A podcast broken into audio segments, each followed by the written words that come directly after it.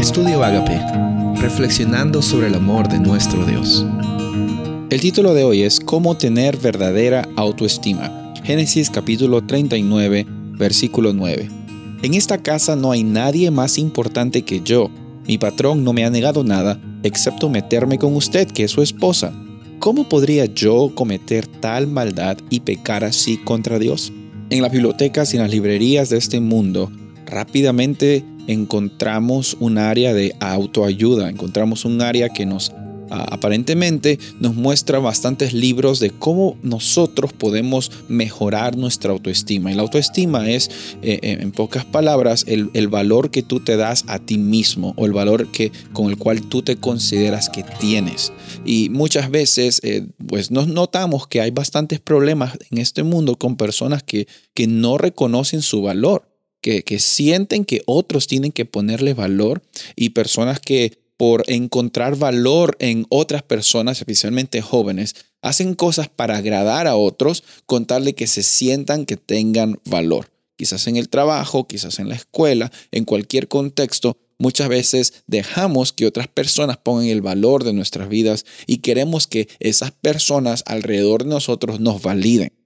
José nos muestra que la verdadera autoestima proviene cuando tú sabes quién eres, cuando sabes que no tienes que hacer algo para probar a alguien, sino porque sabes que ya desde ya tú eres una persona creada con un propósito divino, creado para vivir una vida con eternidad, para estar siempre trabajando en la voluntad de nuestro Padre Celestial que quiere y anhela y nos provee una vida con abundancia para nosotros. Entonces, la realidad aquí de José no es que él estaba cumpliendo su labor, sino él sabía que su llamado era ser una luz en medio de la oscuridad. Y sabes, aquí el problema no era que no había mucha gente viendo o había mucha gente viendo, sino el problema era que José sabía que su valor no iba a venir de complacer a la esposa de Potifar o complacer a Potifar mismo.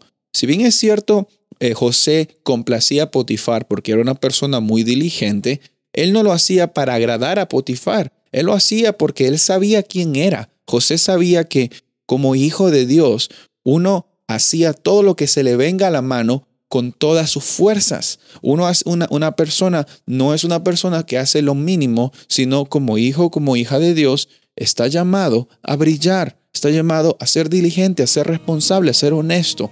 Por eso, la verdadera autoestima consiste en saber quiénes somos, quiénes hemos, hemos sido llamados como hijos, como hijas de Dios. Y en esta ocasión yo te invito a que no le des la oportunidad a otras personas que te den que, que, te pongan un valor en tu vida, sino que tú mismo reconozcas que tienes un valor inherente al ser llamado hijo e hija de Dios.